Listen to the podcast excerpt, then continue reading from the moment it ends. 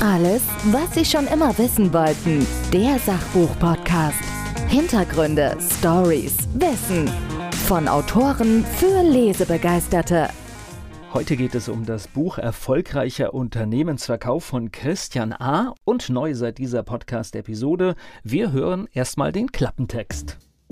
Jedes menschliche Leben hat irgendwann ein Ende. Anders sieht es bei einem Unternehmen aus. Hier liegt die Entscheidung ganz bei Ihnen. Soll Ihr Unternehmen eines Tages mit Ihnen ins Grab gehen? Oder möchten Sie als Inhaber vorher aussteigen und Ihrem Baby die Möglichkeit geben, sich in neuen Händen weiterzuentwickeln? Im letzteren Fall sollten Sie sich lieber früher als später mit der Unternehmensnachfolge bzw. mit einem Firmenverkauf beschäftigen. Doch Achtung, ein Unternehmensverkauf hat auch seine Tücken. In diesem Buch trägt der Autor Christian A. die häufigsten Stolperfallen und Fehler für Sie zusammen. Außerdem erhalten Sie viele weitere Tipps und Hintergründe rund um den erfolgreichen Verkauf Ihres Unternehmens. Sie erfahren, welche emotionalen Hochs und Tiefs auftreten können, welche Partner Sie an Ihrer Seite haben sollten und wie Sie diese arbeitsreiche Reise zu einem guten Ende bringen unabhängig davon, ob der Verkauf Ihres Unternehmens jetzt oder später ansteht.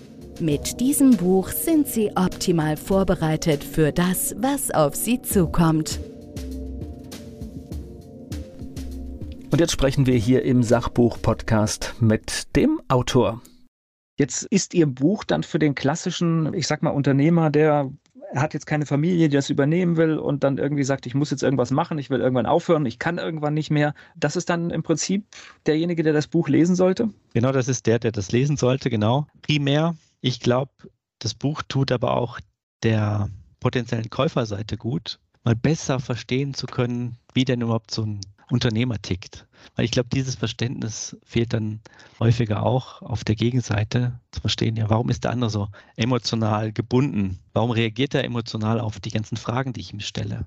Warum ist er auf einmal so überrascht, dass gewisse Prozesse so laufen, wie sie laufen?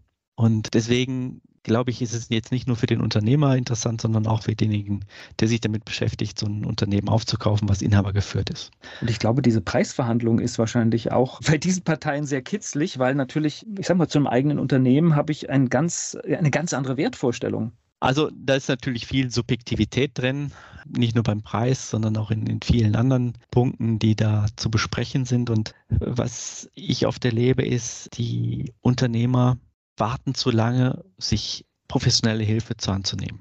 Professionelle Hilfe ist jetzt nicht unbedingt der externe Buchhalter, den man vielleicht hat, der, der den Jahresabschluss macht, der die Steuererklärung macht. Der externe Experte muss nicht unbedingt mein Haus- und Hofanwalt sein, sondern er sollte wirklich hingehen und sagen, ich nehme ja wirklich einen Experten, einen M&A-Experten, der, der sich genau auskennt auf dem Gebiet, wie man ein Unternehmen verkauft, wie man sich präsentiert, wie man die eigenen Unterlagen aufbereitet, wie man ermittelt, welchen Wert überhaupt sein eigenes Unternehmen hat, dass man da von Anfang an mal eine realistische Einschätzung hat. Ich habe erlebt, alles schon erlebt bei den Unternehmern, einige, die haben äh, Vorstellungen, Preisvorstellungen, die waren jenseits von Gut und Böse und andere, die haben es äh, doch ziemlich realistisch eingeschätzt, was jemand bereit ist zu zahlen für das Unternehmen.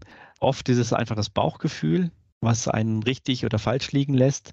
Und manche lassen sich das halt dann auch mal berechnen, welchen Wert denn so ein Unternehmen überhaupt haben kann. Und was man nicht vergessen darf, ein Käufer kauft nicht auf der Basis der Leistung der Vergangenheit, also was war in der Vergangenheit alles so toll im Unternehmen.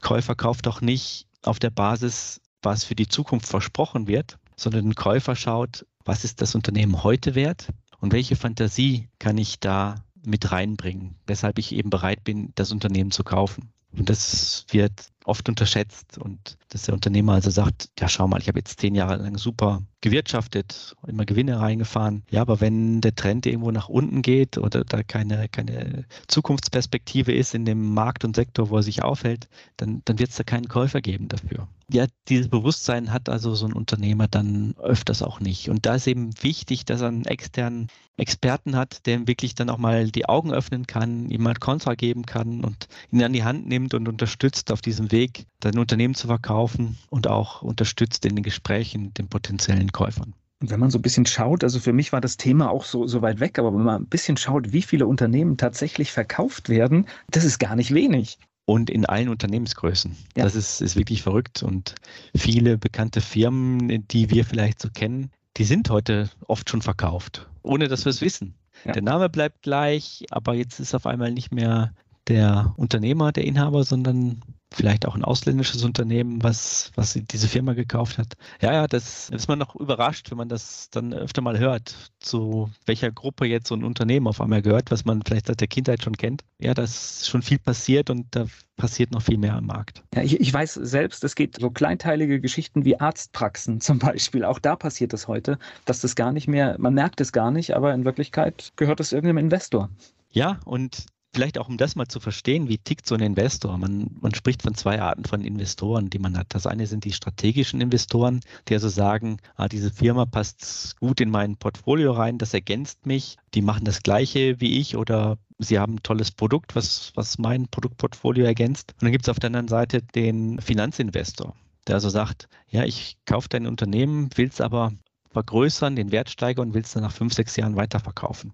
Der ist also noch viel emotionsloser in der ganzen Angelegenheit. Der ist noch viel faktengetriebener und hat äh, noch, ja, spinnt noch größere Luftschlösser, was er denn bauen kann. Und dazu gehört dann eben auch so eine Konsolidierung, dass man also sagt, ich kaufe jetzt nicht nur ein Unternehmen in dem Bereich, sondern ich kaufe zwei, drei, vier, fünf oder zehn oder zwanzig kleinere Firmen zusammen und mache daraus was Großes. Da gehören jetzt so Arztpraxen zum Beispiel dazu. Das ist gerade so ein, so ein Trend in den letzten Jahren, dass also wirklich große äh, Klinikgruppen gebaut werden, die also kontinuierlich kleinere Praxen aufkaufen. Und das gibt es eben bei den Ärzten, das gibt es aber auch in vielen anderen Branchen, wo das so passiert.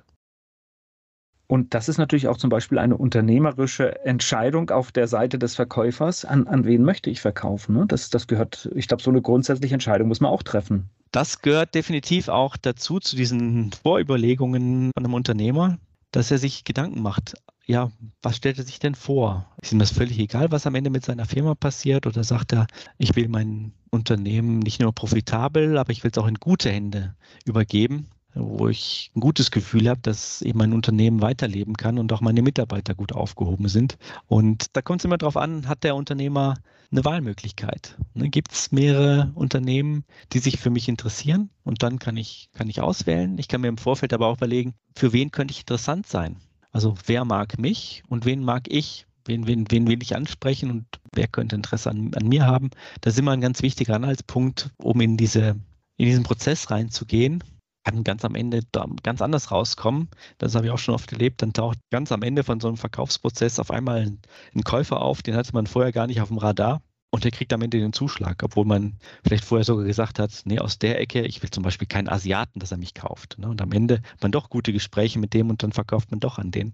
Aber das gehört zu dieser Vorbereitungsarbeit von einem Unternehmer sicher dazu, dass er sich überlegt, ähm, warum will ich überhaupt verkaufen? An wen kann ich mir vorstellen zu verkaufen? Ja, soll es eben ein strategischer Investor sein? Soll es ein Finanzinvestor sein? Habe ich die Möglichkeit, vielleicht in der Familie das Unternehmen weiterzugeben? Das sind sicher ganz wichtige Punkte, die über die man sich im Klaren sein muss am Anfang. Und das heißt, man sollte da nicht mit 70 anfangen. Ja, genau, das ist natürlich auch auf das Thema. Nee, wir haben ja ähm, viele, diese Patriarchen, die dann da lange Zeit über das Unternehmen geherrscht haben und dann auf einmal wollen es die Kinder dann doch nicht. Und dann ist es klug, wenn man einen Prozess rechtzeitig angestoßen hat. Ja, da, das kann man immer wieder nur unterstreichen, aber oft erlebt man es eben anders. Und dann wird es schwierig, vor allen Dingen, wenn, wenn dann eben dieser Unternehmer da ist und der hat jetzt zum Beispiel keinen Nachfolger aufgebaut oder hat keine Führungsmannschaft, die auch den Laden ohne ihn schmeißen könnte. Weil wenn dieser Laden so abhängig ist von seinem Patriarchen und er jetzt schon 70, 75 Jahre alt ist, dann ist es extrem schwierig, das zu verkaufen, weil man davon ausgehen muss, der Laden wird nicht mehr so laufen, wenn der Patriarch weg ist. Ich glaube, alle sehen jetzt Trigema vor sich. er ist so ein klassisches Beispiel, ist natürlich eine klassische Unternehmerfigur und ich glaube halt, so wie er führt und so wie er den Laden antreibt, davon ist das Unternehmen auch abhängig und die Kinder, die da in der Reihenfolge jetzt stehen, die haben, glaube ich, auch keinen leichten Job. Das glaube ich auch, aber zumindest hat er Kinder. Und ich glaube, sie arbeiten noch im Unternehmen, wenn ich es richtig Ja, ja, ja sie sollen es auch übernehmen, ja. Okay. Ja. Aber, aber ich glaube, er ist, er ist halt so ein Typ und er weiß, wie er Geschäfte macht, er weiß, wie er. Und das ist natürlich, sage ich mal, eine ganz große Abhängigkeitsbeziehung zum Unternehmen. Also ich glaube, er wird eine Lücke dahinter lassen, ja. Er wird eine Lücke hinterlassen in der Art und Weise, wie er geführt hat. Das heißt aber nicht, dass es hinterher unbedingt schlechter werden muss, wenn jetzt, jetzt zum Beispiel die Kinder übernehmen. Vielleicht haben die ganz neue Ideen. Und vielleicht wird es sogar besser. ja, Genau. Erfolgreicher Unternehmensverkauf von Christian A. Informationen, wo es das Buch gibt, die stehen in den Shownotes dieses Podcasts. Alles, was Sie schon immer wissen wollten. Der Sachbuch-Podcast. Hintergründe, Stories, Wissen. Von Autoren für Lesebegeisterte.